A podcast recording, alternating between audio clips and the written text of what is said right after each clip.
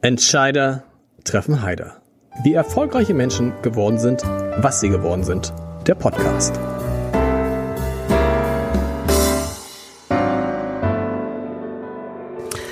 Herzlich willkommen. Mein Name ist Lars Heider. Und was macht man eigentlich, wenn man in jungen Jahren eine Firma gegründet und dann verkauft hat, die heute 2000 Mitarbeiter, mehr als 2000 Mitarbeiter beschäftigt und zwei Milliarden Euro Umsatz macht und die, würde ich mal behaupten, fast jeder kennt. Was macht man also, wenn man diese Firma gegründet hat man, und dann eben verkauft hat? Man muss wahrscheinlich nicht mehr arbeiten, aber man will vielleicht noch und dann guckt man sich verschiedene Dinge an und guckt sich ein bisschen um und äh, sucht sich dann vielleicht was Neues aus. So stelle ich mir das als jemand vor, der noch nie eine Firma gegründet hat und verkauft. Schon gar nicht. Mein heutiger Gast hat genau das getan. Er war einer der Chefs von MyTaxi, Schrägstrich Frienau, kennt man 2009 in Hamburg gegründet, dann verkauft.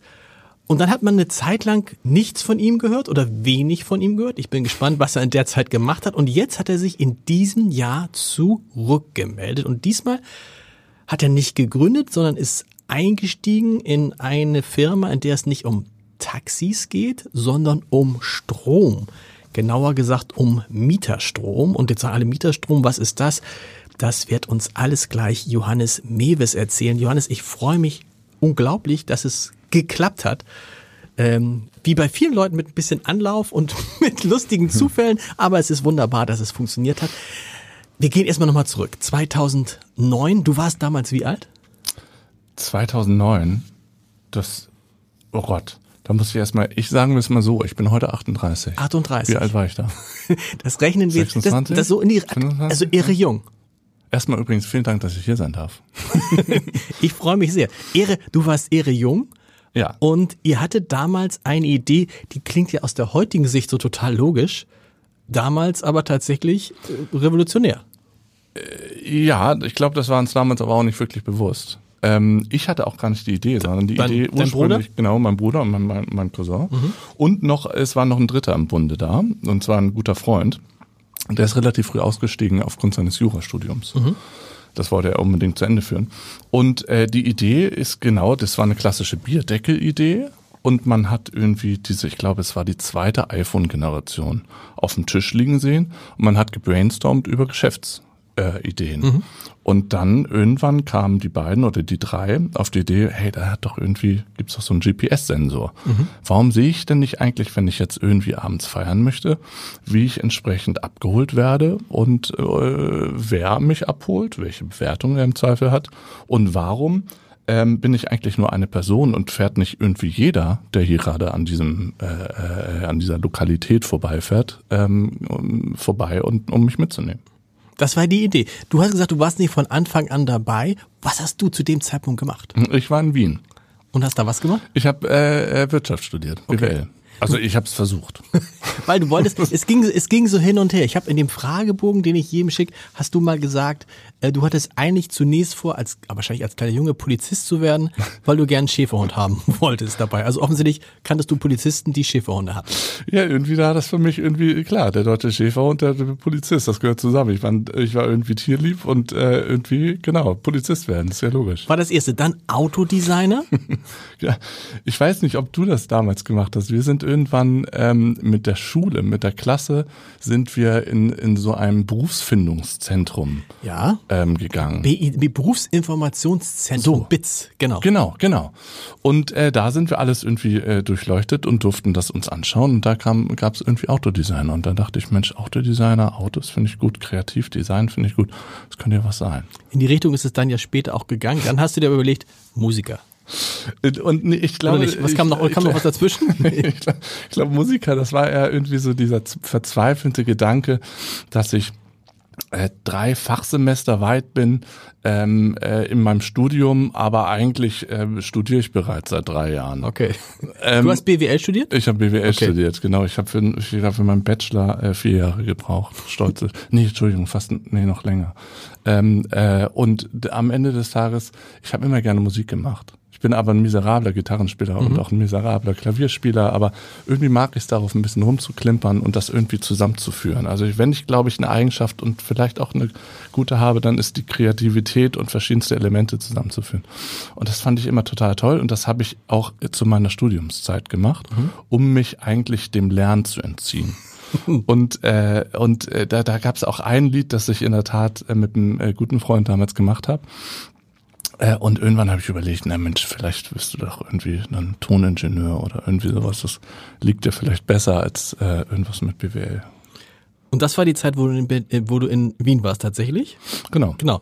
Und dann kam dann der Anruf von deinem Bruder wahrscheinlich. Du hast insgesamt, ihr seid zu viert, ne? Also du hast drei Geschwister. Du bist der Jüngste. Ich bin der Jüngste, ja. Bist der Jüngste. Ähm, Habe ich das im, aus, dem, aus dem Fragebogen richtig gelesen? In der Schule, du sagst, siebte Klasse Schule gewechselt. Es war nicht das letzte Mal, weil ihr umgezogen seid oder weil die gesagt haben, der Johannes. Nee, ich habe das ja im Fragebogen so ein bisschen so beantwortet, als wenn meine Geschwister schuld seien ja. ähm, und die Lehrer mich alle so. Ich glaube, das stimmt auch ein bisschen. Also die Mewis-Familie, die war jetzt nicht gerade äh, hat sich das äh, äh, beste Image erkämpft.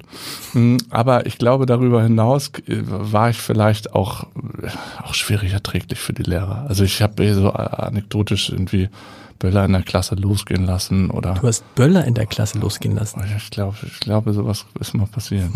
oder vom Lehrerzimmer irgendwie Wasser auskippen. Das, ich meine, das ist horrorlich, wenn man sich vorstellt, ja. was da heute passieren kann. Und also so, so, das ist dann gefroren im Winter. Oder eine Heftzwecke auf den, auf den, auf den Stuhl vom Schulleiter legen. Aber ich, ich so, also, äh, aber, aber du hast dann schon noch irgendwie einen Abschluss ja offensichtlich bekommen. Irgendwie habe ich, ja. irgendwie habe ich das noch geschafft, ja. Ich bin dann am, auf, nach der siebten Klasse, als ich sitzen geblieben bin, darf man ja äh, wählen, wo möchte man gerne in welche der drei Klassen waren das bei mir. Damals konnte man nach der siebten noch sitzen. Das glaube ich geht heute gar nicht mehr, ne? Wenn ich das richtig Ich glaube, es geht, zumindest in, ich glaube, es geht in Schleswig-Holstein kenne ich das. In, ist es Hamburg auch so? Fünfte, sechste Klasse. Danach entscheidet sich, kannst du auf dem Gymnasium bleiben. Aber doch, man kann trotzdem noch sitzen bleiben, natürlich. Nee, nee. Aber du, so, ja. du darfst nicht, du kannst dann wiederholen. Du musst nicht von der Schule runter. So rum ist genau, es. Genau. Ich, und ich habe wiederholt und ich mhm. habe ich hab gesagt, ist mir egal, geschickt mich in alle Klassen, aber nicht in die eine Klasse von dem einen Lehrer, was ich jetzt lieber nicht sage, wie der, dieser Lehrer hieß. Hm, wegen dem bin ich nämlich wegen drei Fünfen sitzen geblieben und der hatte auch die ganze Familie ein bisschen auf dem Kieger. Aber ich bin genau in diese Klasse gekommen. Und oh. der, ähm, äh, ich glaube, dass nach einer Woche gab es ein Diktat auf Plattdeutsch. Wo bist, ähm, du, wo bist du zur Schule gegangen? Äh, Gymnasium Blankenese. Okay. Auf Plattdeutsch machen die ja Diktate? Ja, okay, das offensichtlich. War, das war offensichtlich da der Fall, fanden wir auch sehr skurril. Und äh, ja, was ein Wunder, ich habe da äh, eine 5 bekommen. Mhm. Und ähm, daraufhin haben, ja, ich glaube damals eher meine Mutter relativ schnell den Entschluss äh, getroffen. Wessen, ich glaube, es ist besser mit einer anderen Schule. wo bist du denn hinge wo bist du denn hingegangen? Ich bin dann aufs Jenische Gymnasium okay. gewechselt. Der Lehrer, dieser Lehrer, der hat dir drei, fünf, das heißt, du hattest einen Lehrer in drei Fächern? Nee, ich hatte, ich hatte den Lehrer in, äh, in Geschichte und in Deutsch, da okay. hatte ich zwei Fünfen und ich hatte noch eine weitere fünf in Mathe. Das ist interessant, weil in diesem Podcast ganz viele dieser Geschichten immer kommen und es sind meistens die, die dann extrem erfolgreich geworden sind. Ralf Dümmel kennt, kennt jeder Höhle der Löwen. Erster Gast in diesem Podcast vorgefühlt, ja, was war das, fünf Jahren, äh, Hauptschulabschluss. Hauptschulabschluss und äh, heute zigfacher Millionär, sehr bekannt, sehr lustig und so. Also das ist für liebe Kinder, äh, wenn man in der Schule mal eine Schwächephase hat, äh, es macht gar nichts aus. Warst du froh, als die Schulzeit zu Ende war?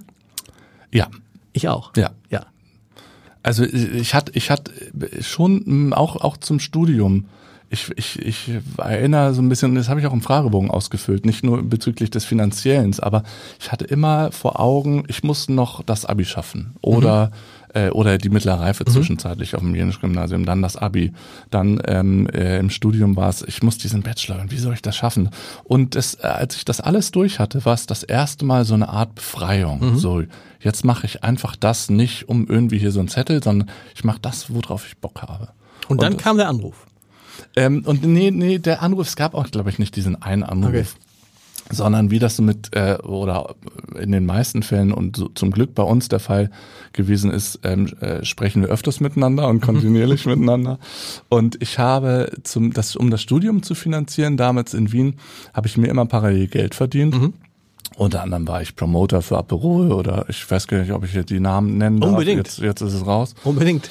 Oder äh, unterschiedlichste Sachen. Und ich habe auch gejobbt ähm, für meinen Bruder. Der hatte nämlich ähm, äh, eine Firma und für ihn habe ich Ablage, Buchhaltung und äh, sämtliche solche Sachen gemacht. Und so standen wir nicht nur privat natürlich immer im kontinuierlichen Austausch, sondern beruflich. Und irgendwann kam diese Idee auf und da hat er mir dann von erzählt. Und ähm, fairerweise muss man sagen, für mich war die Barriere nicht besonders groß. Ich habe immer das gemacht, worauf ich Bock hab und äh, dachte, ja, irgendwie, das klingt ja nach einer coolen Idee. Auf geht's. Aber Was du, bist, verlieren? aber du bist dann CPO geworden. Das heißt, letztendlich bist du derjenige, der für das Produkt verantwortlich war, Genau, ohne da jetzt großartig tiefere Kenntnisse zu haben erstmal. genau. Das ist nicht wahr. Naja, ich, meine, ich meine, wie viele da draußen, wie viele Gründer gibt's und haben ähm, einen großen Kenntnisstand von Marketing, äh, Produkt, Finance, Technik, ne? Also das eignet man sich natürlich irgendwie alles an. Und insbesondere die agile Softwareentwicklung war sowieso damals 2009 noch auf einem Stand, ähm, äh, der, der, der, ja, man gab es gab damals ein Pflichtenheft. Das kennt man so aus Deutschland. Ja. Irgendwie, es wird ein Auto produziert und dafür äh, den ganzen Lebenszyklus und es dauert in etwa irgendwie acht Jahre und wir schreiben alles runter, was irgendwie in der Zeit passieren muss. Das ist heutzutage natürlich ganz anders. Und wir mussten das uns alles beibringen und hatten auch externe Hilfe. Ähm, und äh, ja, und irgendwann habe ich Nochmal, du gemerkt, hattest das- keine, du hast nichts mit Informatik gehabt, gar nichts. Nein, nein. Unglaublich. Ja, ja. Ja.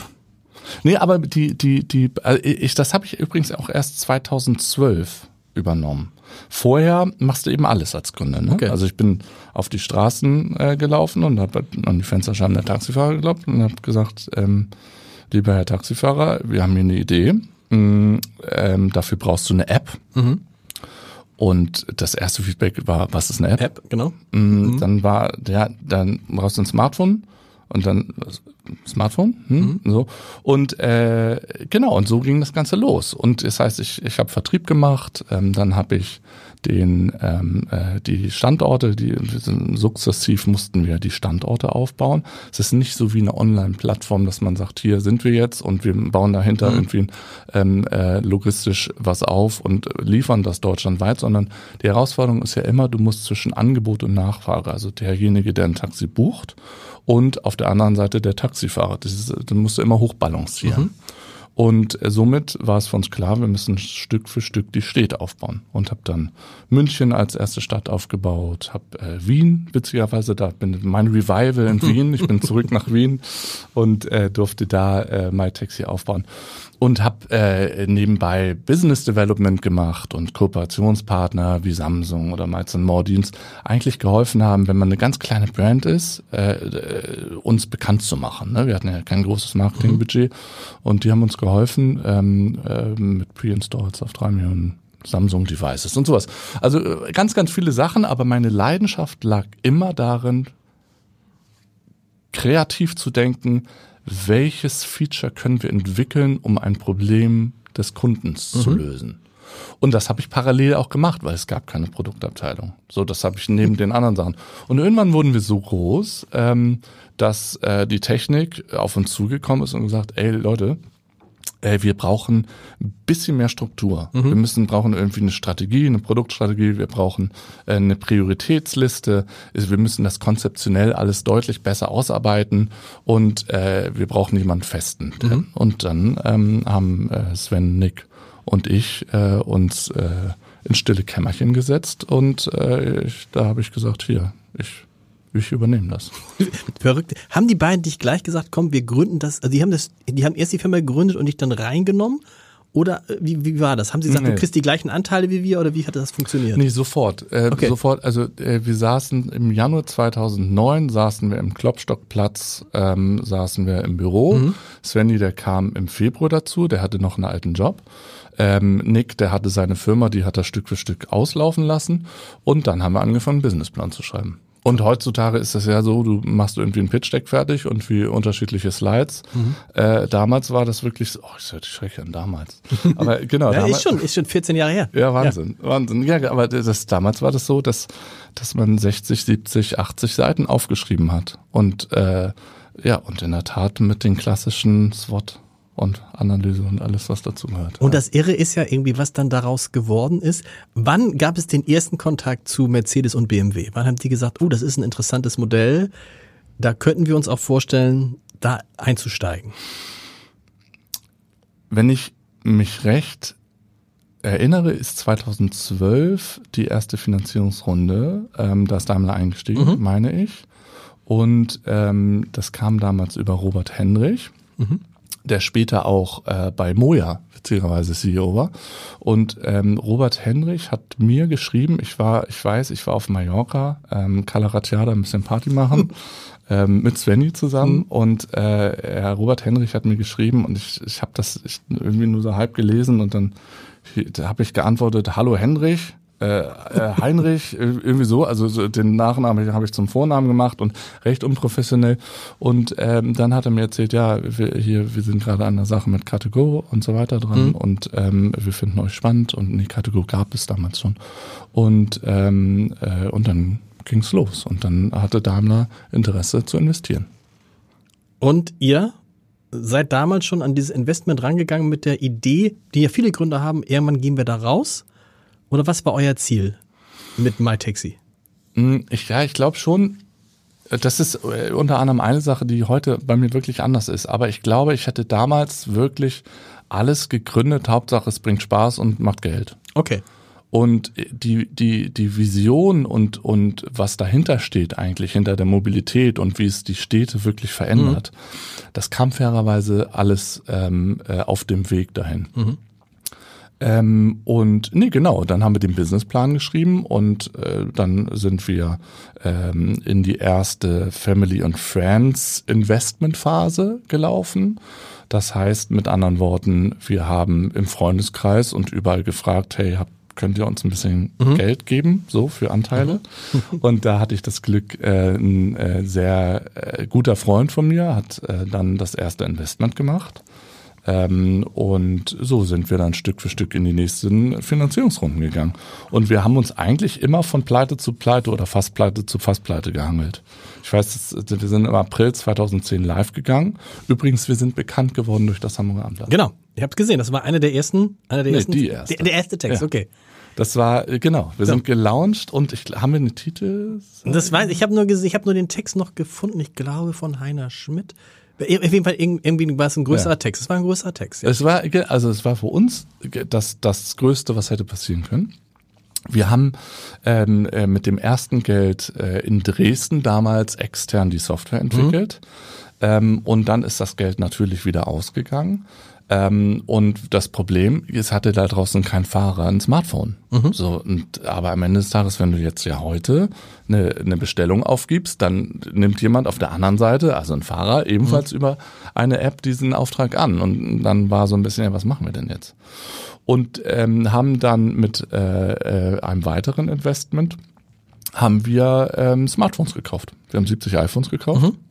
und dann die Taxifahrer verteilt.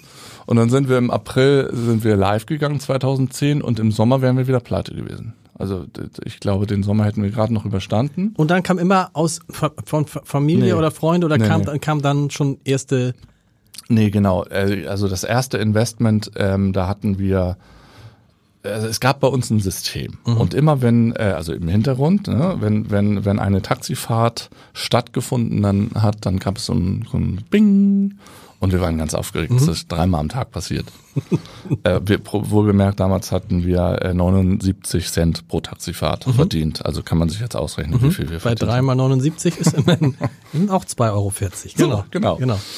Ähm, und äh, also nicht wirklich GDPR, äh, Datenschutz compliant damals noch, ähm, hat man dann natürlich auch den Namen gesehen ähm, wer das äh, Taxi okay. bestellt hat. Und dann hat man immer Daumen gedrückt und hat gehofft, hoffentlich nimmt ein Taxifahrer an. Mhm. Weil wenn nicht, das ist das Schlimmste, was passieren kann. Dann rufst du wieder bei der Taxizentrale mhm. an und dann ist der Kunde weg. Mhm. Und wir haben gesehen, Thomas Grother fährt. Und mhm. Thomas Grother war von der T-Ventures. also von der Deutschen Telekom, ähm, der Ventures Okay. Arm. Und äh, die genau und äh, am nächsten Tag hat er uns angerufen und äh, äh, hat gesagt, ich würde gerne investieren. Und das war, äh, ich, ich meine, wenn ich nicht äh, recht erinnere, musste sogar die T-Ventures eine Brückenfinanzierung Mhm. äh, für ein, zwei Monate geben, weil wir mit dem Vertraglichen gar nicht so schnell waren, wie wir wieder pleite waren. Das heißt, das heißt, ihr habt euch von Jahr zu Jahr gehangelt. Ja. Und wann war das erste Jahr, wo ihr schwarze Zahlen geschrieben habt? Bis heute nicht. Okay, bis heute nicht. Nein. Das wusste ich nicht. Krass. Bei 2000 Mitarbeitern und zwei, nee, 2000 Mitarbeitern und 2 Milliarden Euro Ich Umsatz. glaube, ich muss vorsichtig sein, Ja. was ich heute zu diesem Okay. Unternehmen sage und sagen darf. Ja. Äh, genau, aber ähm, äh, so viel, äh, während, sagen wir mal so, während ich da war, gab es äh, äh, keine schwarzen Zahlen. Ja. und des und trotzdem kam BMW, wer, wer, nee, BMW und Mercedes haben es gemeinsam gekauft, ne? Genau, also dann äh, ist die T-Ventures eingestiegen und die E42 und die KfW. Und die E42 ist heute vielleicht bekannt unter ähm, Freigeist von Frank Thelen. der Ah, okay, ah, okay. Äh, Genau, Frank Thelen war, war Genau. drin. Und ähm, dann sind wir weitergelaufen, haben Deutschland Rollout gemacht und dann brauchten wir wieder Geld. Wir wollten expandieren, wollten über die Grenzen hinausgehen. Und äh, dann ist der Daimler-Konzern irgendwann eingestiegen 2012. Und so ging das eigentlich immer weiter und immer weiter. Ähm, und äh, 2014 kam dann das Angebot zu einem Kauf. Und äh, Daimler hat das sehr gut damals erkannt und hat gesagt, das ist ein strategisches Investment für uns und Mobilität ähm, ist die Zukunft und wir müssen weg vom reinen Autobauen und ist damals investiert und hat uns auch damals dann gekauft. Und hat euch dann, aber dann ist ja meistens so, man verkauft das dann und bleibt dann noch im Unternehmen eine Zeit lang. Ja. War bei euch genauso? Theoretisch ist es normalerweise hat man so eine Earnout-Phase Ja. dann irgendwie von zwei Jahren. Ähm, und äh, bei uns war das der Fall, dass ich mir, wie ich eingangs ja gesagt habe, ich immer das gemacht, worauf ich einfach Bock habe. Und ich habe mir auch das angeguckt und ich hatte so ein bisschen überlegt, vielleicht lerne ich ja mit so einem großen, ich meine Daimler. So, Das war, war, war, war was ganz Tolles und vielleicht lerne ich da was Neues. Und ich habe da ein halbes Jahr schon später nicht mehr drüber nachgedacht, bis zu meinem Ausstieg, weil so viel in der Zeit passiert ist, dass es gar keine Zeit zum Nachdenken gab und ich so wahnsinnig viel gelernt habe. Und so ein halbes Jahr später haben wir sofort Gespräche mit einem unserer größten Wettbewerber angefangen. Ähm, und mit denen sind wir dann gemerged. Äh, das war Halo damals. Und die saßen ähm, äh, in London. Genau. Genau. Und äh, ja, und äh, das war für mich natürlich wahnsinnig spannend. Also erstmal äh, plötzlich wird das Management in zwei geteilt. Mm, Das war damals so, äh, Daimler kam auf uns zu und meinte, setzt euch mal bitte hin, hier äh, CEO und CEO, äh, CPO und CPO, CTO und CTO und, und lotet mal aus so ein bisschen, wer das zukünftige Management wird. Äh, nicht, äh, ein bisschen überspitzt gesagt, ne? Und ähm, genau, und das war für mich zwei Kulturen und zwei Tech-Stacks, zwei Produkte zu einem Merchen. Wahnsinnig, äh, wahnsinnige Herausforderung. Aber mit dem Wissen, du bist raus. Ich bin raus in zwei Jahren raus. Oder hättest du noch bleiben können? Nee, genau, das war sozusagen nach diesem halben Jahr, als das mit Halo Ja. kam, kamen solche Sachen und wir können gehen im Zweifel ja auch noch weiter in der Geschichte, immer weiter und immer weiter. Und weil ich gesagt habe, ich lerne so viel, ich finde es so wahnsinnig spannend, gab es, gab es für mich gar nicht den Punkt, dass ich gesagt habe, ich will raus. Aber irgendwann kam er dann doch. Irgendwann kam er doch. Genau, und äh, das war 2020. Und das ist alles dann doch sehr, ähm, ja, ich, ich, ich habe, glaube ich, im Fragebogen, glaube ich, auch beantwortet. Ich bin so ein, so ein Bauchgefühlsmensch. Und wenn ich merke, dass ich einfach nicht mehr so einen Spaß habe oder irgendwas verändert sich oder ich lerne nicht mehr so viel, dann bin ich auch relativ schnell mit meinen Entscheidungen. Weil das ist ja auch so, du hast, ihr habt das verkauft und wahrscheinlich, du hast es auch in dem Fragebogen geschrieben, du hattest eine Zeit, wo du ne, Dispo überzogen und Ratenzahlung und hast du nicht gesehen, plötzlich war Geld nicht mehr das ganz große Thema, weil es war einfach genug da. Ja, und das war wirklich mit Dispo und allem, das war wirklich bis zum Verkauf. Also bis dahin, ja, ja. Bis dahin, ich habe die ersten, äh, das erste Jahr äh, habe ich, habe ich mir gar nichts auszahlen lassen aus der aus der Firma. Ähm, irgendwann, glaube ich, 500 Euro und dann bin ich irgendwann mal auf 1500, 1800 Euro gestiegen. Ähm, und äh, ja, Dispo voll ausgereizt und alles. Ich glaube, eins, eine, eine der, der, der doofen Entscheidungen, die man macht, irgendwann telefoniert man mit der Bank und sagt, könnten Sie mal das Dispo erhöhen? Da hat man genau einmal was davon, weil dann reizt man dieses, ich war, erst waren es 500 und da reizt man diese 2000 Euro aus, dann hat man nichts mehr davon, weil man eigentlich jeden Monat irgendwie so eine 17 Prozent oder 16. Was hat denn dann dein Bankberater dann plötzlich gesagt, als plötzlich da, du sagtest übrigens, ähm, ich bin der mit dem Dispo, es kommt jetzt eine größere Summe ich aufs gar, Konto. Nee, ich habe gar nichts gesagt. Der hat mich irgendwann angerufen und hat gesagt, äh, hier stimmt was nicht, äh, Herr Mewis. Äh, ich glaube da, äh, äh, doch, doch, das ist alles so und so sein. Also das heißt, das läuft dann tatsächlich so ganz blöd, weil so, ich habe sowas noch nie gemacht, eine Firma verkauft, die überweisen die Summe dann auf dein Girokonto. Ja, genau. Ja, dann Aber der muss doch, doch du einen vorher, Anruf der muss doch vorher sagen, und hat er gesagt, das stimmt was nicht. Ja, genau, kriegst du einen Anruf und dann heißt es, oder dann ist die Frage, ist hier alles okay, Geldwäsche, irgendwas, ich glaube, das müssen die, über einen bestimmten Klar. Betrag müssen die das überprüfen und dann sagst du, nee, ist alles okay. Wobei ähm, du sagst, äh, um es gibt auch manchmal Banken, die das wirklich ablehnen. Also wenn du größere ähm, Investitionsrunden durchläufst und wir sind ja jetzt gerade haben ja ähm, äh, mit dem, der Metagrid ähm, aktuell äh, Geld eingesammelt, das waren 2,7 Millionen Euro. Und da rufen wir dann schon bei unserer Bank vorher an und sagen, hey, bitte nicht ablehnen, weil Okay. das ist dann schon äh, anstrengend von allen nochmal wieder hinterher, jetzt bitte nochmal versuchen. Ich habe es am Anfang gesagt, war das auch der Mom ist das so ein Moment gewesen, als das Geld dann rüberkam, wo du theoretisch hättest sagen können, danke, das war's, ich muss jetzt nicht mehr arbeiten. Wenn ich das geschickt mache und geschickt anlege, komme ich ganz gut hin damit. Je nachdem, wie man leben will oder so. Ich gibt ja glaube, so, gibt ja, gibt ja so viele aus der, ich kenne das aus der, aus der, aus der äh, ähm, ersten, ersten äh, Internetwelle. Da waren Mhm. ja einige, die danach gesagt haben, haben wir nie wieder das von gehört. Nee, bei mir war es nicht so, Okay. fairerweise. Also es war, war für mich schon ein Life-Changer, aber es war nicht, dass ich gesagt habe, ich bin jetzt durch. Mhm. Äh, also finanziell nicht. Kannst du nicht, genau, geht's, geht, Kann man- kann man, äh, Kommt ne, auf individuell, genau, so. genau. Ähm, aber, aber für mich war das nee, ich bin nicht durch und ähm, aber das war mir in dem erstmal egal. Hauptsache aus den Schulden raus. Das ist, ich stelle mir den Bankberater vor. Scheiße, wir haben ja ein Geldwäscheproblem. Was ist mit dem Mewis? Mir war der immer, der war immer schon komisch. Und dann hast du aber tatsächlich, verbessere mich bitte immer, wenn ich Unsinn erzähle, eine Zeit lang nicht gearbeitet. Zwei, drei Jahre. Das war, Oder? das war ja schon viel später, genau. Genau, also wir reden jetzt- okay, wir genau, müssen- von 2014. Genau. Genau, stimmt. Äh, Das war 2020. 2020 bist du endgültig raus. Bin ich endgültig Das raus. meine ich, genau. Ja. Genau. Ähm, Haben wir, das war, da knüpfen wir an, kein Spaß mehr. genau. Genau.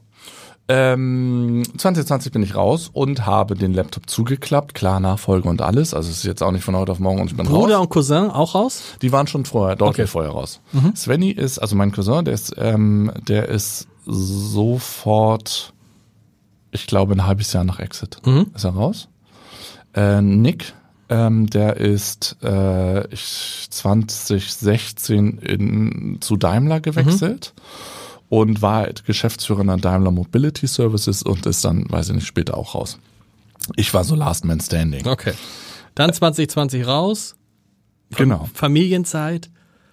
Ja, Familienzeit, genau. Ich hatte eine Freundin und für mich war es, ich habe jetzt eigentlich irgendwie Studium, Jobben und Arbeiten und ich habe mich immer voll in alles reingestürzt. Ähm, ich war der in der Firma, wo wo das Team gesagt hat, hey, ähm, äh, Hannes müsste sich eigentlich oder der würde sich wahrscheinlich mal Taxi auf die Stirn tätowieren.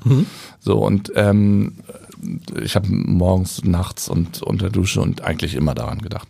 So und ähm, deswegen war das äh, für mich der Moment, dass ich gesagt habe, jetzt mal nichts mehr. Und ich möchte Europa kennenlernen, ich möchte mit meinem Bulli ähm, durch die Gegend ähm, reisen und, und verschiedenste Sachen kennenlernen und dann kam Corona um die Ecke. Ah, scheiße. Das hast du das gar nicht gemacht. Nee. Kurz mal, bevor wir mal Taxi beenden. Stimmt es, dass du Free Now, dass du den, den Namen eigentlich nicht wolltest? Wer hat das denn gesagt? Habe ich so, äh, erzählt man sich. Naja, ich würde mal sagen, das ist jetzt, äh, äh, ja, das stimmt. Stimmt. Warum nicht? Weil mein Taxi schon so einge... Nee, FreeNow, genau. Also in, in so einer Konzernwelt funktioniert vieles anderes. Ähm, ich darf jetzt nicht zu viel aus dem Nähkästchen, glaube ich, plaudern, aber ähm, äh, man kann sich vorstellen, ähm, wenn man ein Rebrand macht für verschiedenste Vehicles, es gab ja sozusagen die Ride-Hailing-Sparte, also sozusagen alles, was ich bestellen kann, was zu mir kommt. Dann gab es die Carsharing-Sparte, sozusagen überall, wo ich mich reinsetze und von A nach B fahre. Dann gab's Charging, ähm, so, und als BMW und Daimler sich zusammengetan haben und diese ganzen unterschiedlichsten Mobilitätsassets oder unterschiedlichsten Firmen in einen Pott gehauen haben, haben sie gesagt, das muss auch ein neuer Name. Da muss auch ein neuer Name her. Und äh, am Ende des Tages wird dann entschieden. Und dann ist es Free Now geworden. Free Now, Free Now trifft dann auf dich nicht zu, weil du sagst 2020, Corona kam. Und dann hast du, das kann man jetzt ja, äh, kann man jetzt sozusagen nachlesen im Internet, wenn man Johannes Mewes eingibt, kommt man relativ schnell nach Gelting an die Ostsee. Ja, so, ja. Zu einem, zu einem, da hast du ein, ein, ein, eine Art, du vermachst, mach jetzt, du machst zwischendurch, hast du offensichtlich Ferienwohnungen vermietet, unter anderem. ja Oder machst du es jetzt gerade und hast die gebaut oder was auch das immer? war gar nicht irgendwie, genau, das war gar nicht der Sinn hinter dem Ganzen, sondern ähm, meine heutige Frau, damals noch meine Freundin und ich sind gerne mit dem Bulli durch die Gegend. Und ich hatte immer irgendwie den Traum von so einem Rückzugsort außerhalb der Stadt, äh, wo ich, wo wir mal unser Ding in der Natur irgendwie machen können. Ähm, und wir sind äh, in dem Zuge mit unserem Bulli erst durch die holsteinische Schweiz und sind überall entlang gefahren und in der Zwischenzeit haben wir das Kiten angefangen, ähm, was wir, was wir sehr lieben, was für uns ein wichtiger Ausgleich ist. Und äh, erst haben wir uns in der holsteinische Schweiz in die verliebt und gesagt, aber nee, irgendwie ans Meer, lass uns doch ein bisschen weiterfahren. Und genau, und dann sind wir im Gebiet Angeln, also ähm, Schleswig-Flensburg sind wir hängen geblieben und hatten das Glück, ähm, wir haben ein Jahr lang gesucht, so. Und wir haben uns da mit vielen, vielen, vielen irgendwie aus dem connected und äh, haben das Glück, dass äh, wir was gehört haben, dass das nie auf den Markt gekommen und ähm, äh, dann haben wir zugeschlagen. Und das war ein stillgelegter Bauernhof. Und dieser stillgelegte Bauernhof, da ist ähm, äh, ein, ein, ein, ein älterer Herr vorher drin verstorben und das sollte sozusagen an den Start gehen, weil er auch keinen äh, Nach Nachlass hatte. Und wenn man auf diesen Hof kam, dann hätte man erstmal, glaube ich, jeder andere mit dem Kopf geschüttelt und gesagt, was ist, was ist, was ist denn in euch geschehen? Das waren verschiedenste Häuser da irgendwie drauf. Und äh, Jan und ich haben uns das irgendwie ganz schön ausgemalt. Und äh, anstatt die der Bulli-Tour Habt ihr dann das? Habt, ihr, dann habt, ihr, das gemacht. habt ihr dann das Projekt gehabt? Das dich dann beschäftigt hat bis vor kurzem offensichtlich. Wann hast du angefangen, wieder aktiv zu gucken, was könnte ich jetzt machen? Ja, in der Zeit genau, also diese zwei, drei, zwei, drei Jahre, da ist dann viel passiert. Wir haben diesen Hof auf links gedreht, Mhm. zwei Häuser komplett saniert. Ich, ich einer, der irgendwie zehn Nägel braucht und der Spiel, Spiegel hängt immer noch schief. Aber du hast richtig mitgemacht. Also ja, ja, richtig, komplett, alles, okay. ja. Äh, entweder auf dem Aufsitzmäher, den von morgens bis abends gesessen oder Möbel abgeschliffen und lackiert und Wow. äh, und äh, die Häuser ähm, äh, Böden neu gemacht und Wände und alles was irgendwie Wow. ähm, dazugehört. Das war ich ah, war eine der schönsten Zeiten. Also ich ich traue mich immer gar nicht, das zu sagen, weil Corona natürlich eine wahnsinns schreckliche Zeit war. Und wenn ich mir vorstelle, äh, damals in Altona gewohnt, in der kleinen Wohnung Mhm. eingesperrt, ähm, hatten wir wirklich das wahnsinnige Glück, da in der Natur von morgens bis abends arbeiten Wart ihr auch in dieser. Phase da? Ich kann es ja auch zugeben, äh, tatsächlich haben wir das gleiche Projekt irgendwie mal schon vor bisschen früher, bisschen früher gemacht, weil älter. Ähm, und wir haben die, die ersten 15 Wochen von Corona haben wir da oben verbracht. Ja. Da wart ihr auch in dieser Phase da, wo es hieß, alle Hamburger raus, alle Hamburger wieder, wart ihr da auch schon Das da? war gerade die Kaufphase, da haben wir gerade besichtigt. Und dann okay, bin Vorteil, ich, Vorteil, ja. Ja, und ähm, dann bin ich ähm, ähm, mit dem Bulli, die, die, also ich meine, wenn man sich das heute vorstellt, die Autobahnen waren leer. Ja, ich weiß. Und, und, und hochgefahren und ähm, wenn man an der Polizei vorbeigeht, dann hat man sich am Steuer geduckt. Ich meine, wie bescheuert. Aber, Äh, Freunde, äh, äh, Freunde im Dorf, die haben ihr Auto bei jemandem, der es gut mit ihm meinte, in der Garage abgestellt, weil tatsächlich die Polizei eine Zeit lang von Haus zu Haus fuhr und guckte, ist da ein Kennzeichen. Das, Da denkt man sich irgendwie, hä, wo, Wenn man- wo, ja. worüber redet ihr? Aber so war's, ja. Ja, ist verrückt. Ich, ich stelle mir das auch so ein bisschen vor, wenn ich irgendwann später meinen Kindern irgendwie davon erzähle, dann das ist irgendwie akku- äh, also eine verrückte Ja, und das war, ich weiß noch, ich weiß nicht, kennst du den großen Edeka-Markt in, in Kappeln? Wo man dann dachte, was für ein Traum, weil das war ein Markt, der so riesig ist und man hatte ihn für sich allein. Ja, ja, okay. ja genau. Den es jetzt nicht mehr gibt. Aber ja. Mhm. Genau, der jetzt wird, wird hoffentlich gibt's den bald irgendwann Ja. wieder. Also Corona-Phase, wann hast du angefangen gedacht, ach, jetzt könnt's mal wieder. So in der Zeit, ja. genau in der Zeit haben wir ein, äh, ein Dreivierteljahr lang das und dann haben wir gesagt, hey, das sind zwei Häuser, eins mit selber und eins in die Vermietung und haben dann dachte ich irgendwie, jetzt baust du mal eine Homepage. Ich habe irgendwie alles das gemacht, wo ich Bock drauf Vermietung machst du auch selber, keine Agentur hatte. Wir dahinter? haben das versucht, alles soweit zu automatisieren. und das Ähm, funktioniert? Ja, so mit, mit, ja, Echt? Zum weit, also am Ende des Tages äh, nicht alles, ne? Also wenn du eine Anfrage reinkommst, dann antwortest du und äh, so, aber das meiste von äh, Reinigung bis äh, ähm, dein Roboter, der den Rasen mäht und irgendwie alles irgendwie so. Übrigens auch also, eine Geschäftsidee. Ne? Viele Menschen, die Ferienwohnungen haben, müssen das ja immer an eine Agentur abgeben, weil sie sagen, sonst schafft man es nicht. Wenn man das automatisieren Habe ich kann. witzigerweise drüber nachgedacht. Ja. Echt? Ja, genau. Und dann Ja. irgendwann fängst du an, äh, in dieser Zeit über dann über neu, wenn du da, ich war mit dem Projekt durch und dann, was was wird's jetzt? Und dann über Tiny Häuser und genau über Natur und ähm, über all solche Sachen nachgedacht. Mm, Und äh, dann relativ schnell wurde das wieder gestoppt, denn meine Frau ist schwanger geworden mit Zwillingen. Und für mich war klar, ähm, in unserer Wohnung in Ottensen ähm, wird schwierig. Dachgeschoss mit Hund äh, und äh, Zwilling ohne Fahrstuhl. Ähm, das klappt nicht. Und äh, dann habe ich mir ein nächstes Projekt in Hamburg angelacht und habe das, äh, dann wollte ich das noch schnell irgendwie über die Bühne bringen. Vor der Geburt ist nicht ganz geklappt, dann sind die Kleinen auf die Welt gekommen. Und dann habe ich gesagt, ich meine, was für eine Traumluxussituation von morgens bis abends mit deinen Kindern erstmal wirklich Klar, zusammen mega. zu sein. Und das habe ich gemacht ein Jahr und war ein Jahr lang ähm, äh, für die Kinder da und habe dann angefangen, in, als mein Homeoffice fertig war, zu brainstormen. Was kann, wie geht's jetzt weiter? Weil das ist ja auch interessant, weil du schreibst in dem Fragebogen, das finde ich sehr sympathisch, weil das immer so, äh, weil es klingt immer so komisch. Arbeit macht auch Spaß. Die hat Arbeit Spaß gemacht. Du hast gesagt, du hattest My Taxi praktisch morgens, mittags, abends im Kopf, Voll. was ja auch nichts Schlimmes ist, aber du hast das dann nicht vermisst in dieser Familienzeit. Nee, genau, ich bin so ein Mensch, ich stürze mich in Sachen rein und, ähm, und denk wenig dann über die Vergangenheit nach. Deswegen ist es ganz spannend, auch mit dir zu reden, weil du mich aktiv dazu eigentlich zwingst, über die Vergangenheit zu reden. Sonst das tue ich in der Form eigentlich gar Okay. nicht. Ich stürze mich immer in das neue Projekt rein und bin dann zu 100 Prozent da drin. Lustig, das hast du übrigens äh, auch mit Olaf Scholz gemeinsam, der immer nur über, das- über das denkt, was als nächstes passiert, was in bestimmten Situationen, äh, Stichwort Haushaltssperre, auch ganz gut helfen kann. Okay, und dann hast du Brainstorm.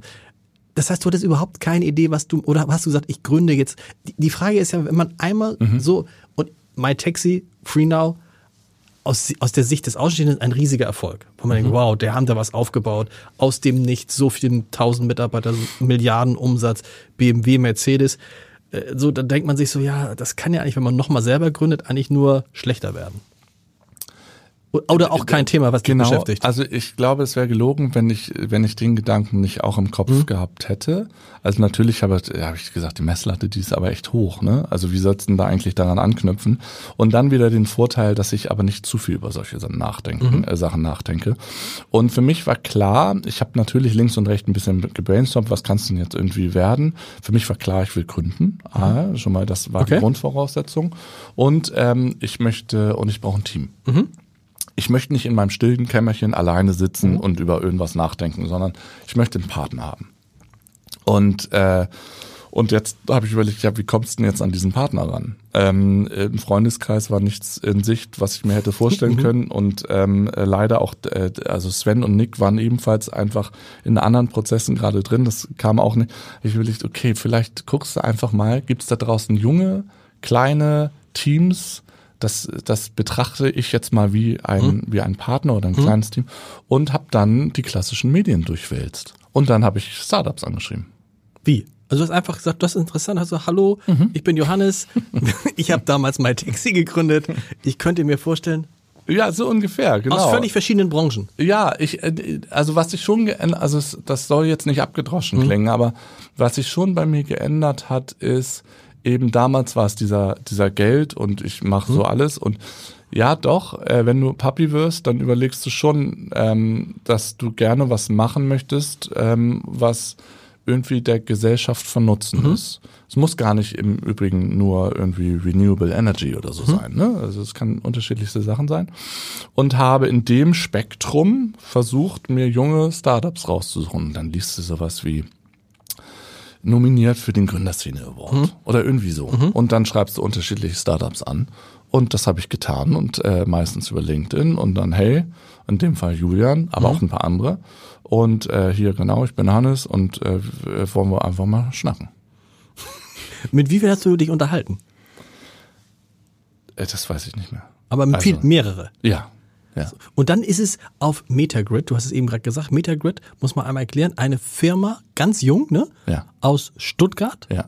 Stuttgart, die Idee, kurz gesagt, irgendwie, jetzt bin ich jetzt ganz böse, würde ich sagen, ähm, so ähnlich wie 1,5 Grad, nur für Mehrfamilienhäuser. 1,5, aber ist so ähnlich, ist dann auch schon wieder falsch. Also was ihr macht ist, du kannst es besser erklären, es geht um Mieterstrom, es geht darum, dass man also auch Leute, die in Mehrfamilienhäusern wohnen, äh, mit erneuerbaren Energie versorgt, die sie selber erzeugen.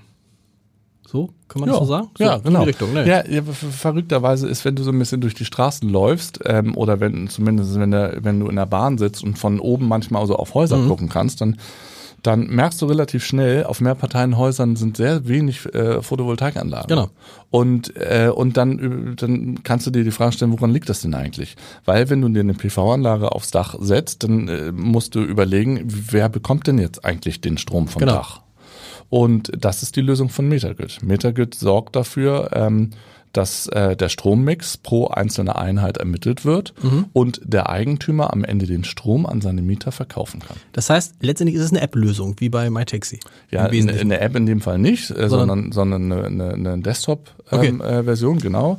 Ähm, und äh, ja, es ist eine Software. Es sind, sind drei unterschiedliche ähm, äh, Produkte eigentlich. Das eine ist, dass das ein natürlich längerer Prozess ist ähm, äh, mit der Regulatorik, mit den Messkonzepten. Ähm, es gibt unterschiedlichste äh, Steps, die du da durchläufst. Also am Ende dauert das so vier bis sieben Monate, bis du wirklich am Ende Mieterstrom anbieten kannst. Und in diesem gesamten Prozess helfen wir. Das ist bei uns sozusagen äh, der Onboarding-Part. Das zweite ist eine Hardware, die du brauchst. Denn die Zähler, die du unten im Keller hast, die müssten ja diese Zählerstände in einem Abstand von 15 Minuten an unser Server äh, schicken. Nur dann können wir ermitteln, wie ist denn der Strommix pro einzelner Wohnung. Das heißt, die Hardware muss im Zweifel ausgetauscht werden. Das ist das zweite Produkt. Und wir brauchen eine Fernauslesbarkeit. Und das dritte Produkt ist am Ende das fertige Produkt. Und zwar, das ist eine Software, die wir dem Eigentümer, dem Vermieter zur Verfügung stellen.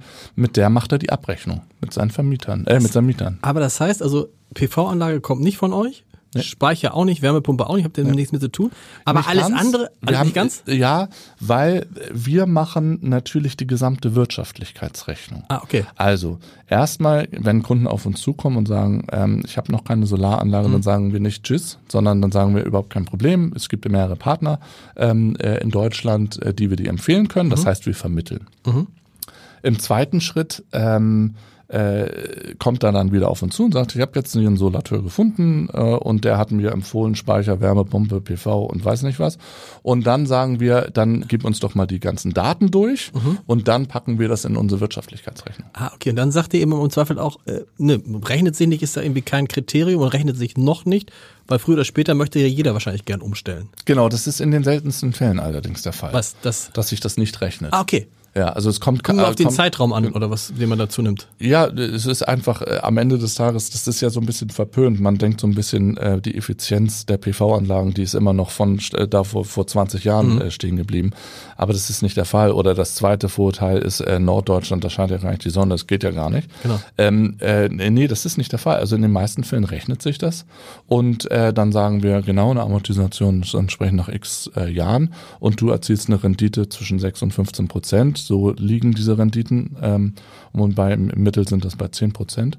Und äh, das heißt, wir bringen das erste Mal nicht nur den ähm, ökologischen Faktor rein, sondern der Vermieter sagt, ey, das ist einfach ökonomisch sinnvoll. Also und ich der Mieter Geld. hat, und der Mieter hat auch was davon, weil es ist günstiger für ihn. Korrekt. Korrekt. Und der Mieter sagt, äh, also anstatt dass ich bei den gängigen da draußen irgendwie für in Hamburg, das ist glaube ich gerade bei 32 Cent, wenn, ich, einen, wenn ich einen guten Stromtarif habe, anstatt für 32 Cent die Kilowattstunde Strom zu beziehen, warum nicht direkt vom Dach? Und, dann das noch Ökostrom, genau. Ökostrom. Ökostrom muss man sagen, ich weiß so, sind wir eher so bei 40 Cent, glaube ich, irgendwie. 32 ist dann konventioneller Strom, Genau. würde ich sagen. Das heißt aber, ihr, letztendlich, ist eine raffinierte Idee, weil ihr werdet dann so eine Art riesiges Stadtwerk, ne? Also ihr habt, bei euch laufen die Zähler ein, ihr macht die Abrechnung und sonst was. Genau, es ist das gleiche Prinzip. Ja, uns gehören nicht äh, die Zähler. Ne? Also wir, Und die Zähler gehören euch nicht. Ne, Okay, genau. nee. Bei uns kann man sie bestellen und die werden dann eingebaut. Das gehört, ist, obliegt immer noch alles dem Netzbetreiber. Es wird alles ein bisschen kompliziert. Es gibt gesetzliche äh, Messstellenbetreiber und es gibt wettbewerbliche Messstellenbetreiber, die dann diese Messstelle, wie der Name es sagt, betreiben. Ähm, und äh, je nachdem, was man für eine Hardware braucht, nimmt man dem einen oder den Und es anderen. ist auch nicht, das, das weiß ich aus eigener Erfahrung, es ist auch jetzt rein rechtlich nicht, äh, nicht so einfach. Insbesondere wenn man ein Mehrfamilienhaus hat oder eine WEG, Wohneigentümergemeinschaft, das ist gar nicht, das bietet dir alles komplett an. Und du hast die angerufen, warst von der Idee begeistert und die haben gesagt, super, komm zu uns. Ja, ich habe ich hab mich natürlich immer mit Freunden so ein bisschen ausgetauscht. So, welche Branchen sind da draußen gerade spannend? Und ist ja logisch, dass dann sowas wie auch äh, PV und ja, und witzigerweise kam dann auch sowas wie wie 1,5 und Enpal auf. Genau. Und witzigerweise war ich auch mit mit dem ähm, äh, Enpal-Gründer mit Mario war ich im Ja. Austausch und wir waren kurz davor, war ich da einzusteigen. Okay. Da kamen wiederum die Zwillinge auf die Welt Okay. und es ist einfach nicht dazu gekommen, wo ich im Nachhinein auch sehr dankbar gewesen bin, weil ich so die Zeit wirklich für meine Kinder hatte. Und aber dann sprichst du ähm, im Pub mit, dann, mit den Freunden und sagst, ja, was machst du denn? Und dann sagst du sofort Stempel, nee, Renewable ist belegt. Also da willst du ja nicht, sind ja schon Unicorns so, so da draußen. Und dann dachte ich mir, aber schreib's den Julian mal an. Und dann hat er mir das, ähm, hat er mir davon erzählt und ich dachte, Wahnsinn. Also, also d- d- ja, das gesamte Mehrfamilienhaus da draußen, das ist aktuell, also wir reden hier irgendwie von Energiewende und wir reden von Einfamilienhäuser, aber Mehrparteienhäuser gibt es 3,2 Millionen Häuser und in diesen wohnen oder äh, ja genau leben 44 Millionen Menschen. Also das ist, das ist die Hälfte Deutschlands. Genau, genau. Also es sind 22 Millionen Wohnungen und man sagt, im Schnitt wohnen zwei Leute in einer Wohnung, also 44 Millionen. Und, und dann habe ich mir das angeguckt und, und ich so, wieso gibt es da keine Lösung? Es kann es kann's ja, also gibt wirklich wenig Wettbewerber auf dem Markt, weil es sehr, sehr komplex ist. Also dieser Prozess, diese sechs Monate, die ich gerade genannt habe, wo du von gesprochen habe, es sind 52 Prozessschritte am Ende, die man Wow, durchläuft. Und mal ist es irgendwie die Behörde, die dran ist, mal ist der Elektriker, mal ist irgendwie der Solateur. Muss man sagen, wenn du da als, als Vermieter allein vorstehst, sagst du, komm, vergiss es. Ja, genau, Mach, mach wirklich. Gas weiter, Sofort. hoffentlich bricht es nicht zusammen, genau. Und es gab eigentlich einen Bereich da draußen und das war die Dachpacht. Die gibt's auch heute noch. Du kannst als, als äh, Eigentümer eines Mehrparteienhauses kannst du ein Dach verpachten, dann äh, kommt ein Investor und ein, eine Firma und die macht eigentlich das gleiche wie wir, nur die investiert, packt die Anlage aufs Dach und streicht sich die Rendite selber ein. Und äh, wir haben gesagt, wenn du das wirklich beschleunigen willst, dann musst du diese Rendite, musst du diese Mehrwerte bei den einzelnen Parteien sehen. Also beim Vermieter, beim Mieter und dann äh, funktioniert es. Und, Und wie geht das Prinzip bei der Wohneigentümergemeinschaft, wo ja alle Eigentümer sind? wenn ich das jetzt so schnell äh, erklären könnte, dann, äh, dann würde es wahrscheinlich jeder machen. Ähm, aber das wird natürlich nochmal äh, um einen Multiplikator X, je nachdem wie Das heißt, da verdient dann jeder daran sozusagen. genau, kommt Genau. drauf aber Genau. natürlich an, ob du selbst drin wohnst oder wohnst oder Genau. nicht. Gibt's ja auch noch. Gibt's auch noch. Also war okay. Und bist du jetzt seit mit, Mitte Mitte diesen Jahres eingestiegen? Genau. Als hast aber auch gesagt, pass mal auf, ich steige bei euch ein, aber ich möchte auch wieder Teile haben der Firma, Anteile. Genau, das ist, ähm, ich bin offiziell seit dem 1. August dabei und inoffiziell sind wir jetzt seit sechs Monaten irgendwie am, am, am Arbeiten. Und ähm, die Firma, die wurde von, äh, von Martin und Julian gegründet. Und Martin ist ausgestiegen. Das heißt, das war ein richtiger äh, Moment Okay, in dem Fall für mich, weil ich bin dann eingestiegen, habe Martin äh, die Anteile abgekauft und äh, dann äh, heute wird die Firma von Julian und mir geführt und äh, er übernimmt sozusagen die eine Hälfte und ich nehme die andere Hälfte. Also von den Abteilungen, ne? und wie wir uns inhaltlich sozusagen auf, aufgeteilt haben. Und äh, ja, genau. Und seit Und dem das 1. August bin ich ist, dabei. und das Verrückte ist, das Wachstumstempo ist, wenn du es mit den ersten ersten Jahren von MyTaxi vergleichst, deutlich schneller.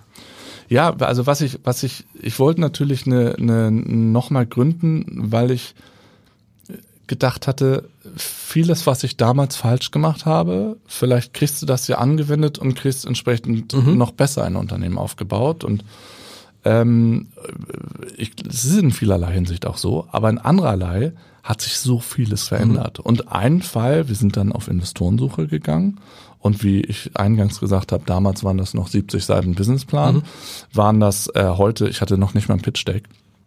Ähm, also Pitch Deck heißt, ne, verschiedenste PowerPoint-Slides irgendwie aufbereitet und äh, haben dann äh, wollten auch noch gerade, wir wollten eigentlich alles vorbereiten und äh, ja und dann sind uns die Investoren haben uns alle über LinkedIn angeschrieben und sagen, hey, können wir nicht ja, also und dann haben wir gesagt, na gut, dann führen wir jetzt mal das erste Gespräch. Und dann waren das drei Gespräche in Folge innerhalb von einer Woche, dass der erste Investor gesagt hat, euch lasse ich hier nicht mehr raus. Äh, wir wollen, wir wollen rein. Und wir würden gerne investieren. Das waren, äh, waren genau fünf Arbeitstage und dann lag und dann lag das Termsheet. Und ähm, und da haben wir gesagt, das passt mit denen. Das ist, war 468 Capital. Das, äh, das äh, Bernie und Bardo, das ist ein, ist ein gutes Team. Und warum jetzt weitere Runden mit anderen Investoren drehen, wenn wir doch unsere Zeit und unsere Energie in das operative Business stecken können? Und dann haben wir Geld eingesammelt. Ziel sind, Ziel ist was? Wie viele Kunden habt ihr jetzt? Was Umsatz ist siebenstellig schon dieses Jahr? Kommt es hin? Kommt es hin? Äh, nee, noch nicht, ähm, äh, noch nicht siebenstellig. Ähm, wir haben aktuell 600 Projekte Okay. live. Ein Projekt ist ein äh, Mehrfamilienhaus. Und ganz theoretisch, jeder, der jetzt Vermieter ist äh, oder eine WEG hat, kann sich einfach an euch wenden und sagen, Ja. check das mal. Ja. Und wie lange, weil man kennt das ja, wenn man jetzt, wie sagte mein, mein, mein, mein äh, der Handwerker meines Vertrauens sagte, wenn sie mich vor drei Jahren gefragt hätten nach einer Wärmepumpe, hätte ich sie innerhalb von zwei Tagen, zwei Wochen eingebaut und sie hätte die Hälfte gekostet. Jetzt sagt er, ich komme dann mal wieder. Ich gucke mir das mal an, geht alles. Und ich habe nie wieder von ihm gehört, das war vor 68 Wochen. Tempo, Ja. wie ist es bei euch? Die anderen, irgendwie, ich weiß, 1,5 Wir machen- Grad verspricht ihr innerhalb von sechs Wochen und so, solche Geschichten. Ist das realistisch? Äh? Erstmal, um, um dem, vielleicht ist unser Podcast hier vielleicht kontraproduktiv. Wir machen kein Marketing. weil, also- sonst, weil es sonst zu viel wird? Ja. Mhm. Genau, also äh, das ist alles inbound, äh, Mhm. heißt es. Das heißt, man findet uns. Und, äh, ähm, und dann Kann man kriegen, dann genau, gibt es so, So eine Maske, wo man was reinschreiben so kann. kriegen wir das gerade abgearbeitet. Weiter, weiter, weiter, weiter. Okay, das ist, also behaltet das noch, äh, behaltet das noch für euch. Wie machst du das? Stuttgart, Hamburg? Das heißt aber, du arbeitest von Hamburg aus und bist mal in Stuttgart. Wir sind ein Remote-Team. Wir sind, Okay. äh, als ich gestartet bin, neun Leute. Wir sind jetzt in den letzten vier Wochen verdoppelt auf 21 Leute äh, oder überverdoppelt. Mhm. Und äh, wir sitzen, drei sitzen in Stuttgart, alle andere sitzen irgendwie querbeet in Deutschland, wobei sich gerade drei Spots herauskristallisieren. Das ist Stuttgart, Hamburg und München, äh, Quatsch, Stuttgart, Hamburg und Berlin. Die großen Städte, ne? Also Köln könnte noch dazukommen und so. Es ist, wir können, wir sind schon weit, weit, weit, weit, weit. Das ist der längste Podcast in dieser Reihe. Und wir haben schon sechs Jahre geskippt von Wir- der Freenow-Zeit. das stimmt. Aber das ist ja, das ist eine. Wird es, wird es genauso wie Free Now? Wird es was, was, oder, weil du hast ja gesagt, du möchtest ja eigentlich, äh, eigentlich hätte es nur schlechter werden können. Wenn man sich aber jetzt anhört, die Idee anhört, denkt man so, die Idee ist fast noch größer als damals die Idee mit MyTaxi. Ich, ei- ich eifer nie irgendwie etwas nach, was genauso wie vorher werden soll. Deswegen, nee, es wird, glaube ich, was anderes und ich glaube, es wird aber eine ganz tolle Geschichte, ähm, eine eigene Geschichte schreiben. Hoffe ich. Sehr gut. Vielen Dank. Danke.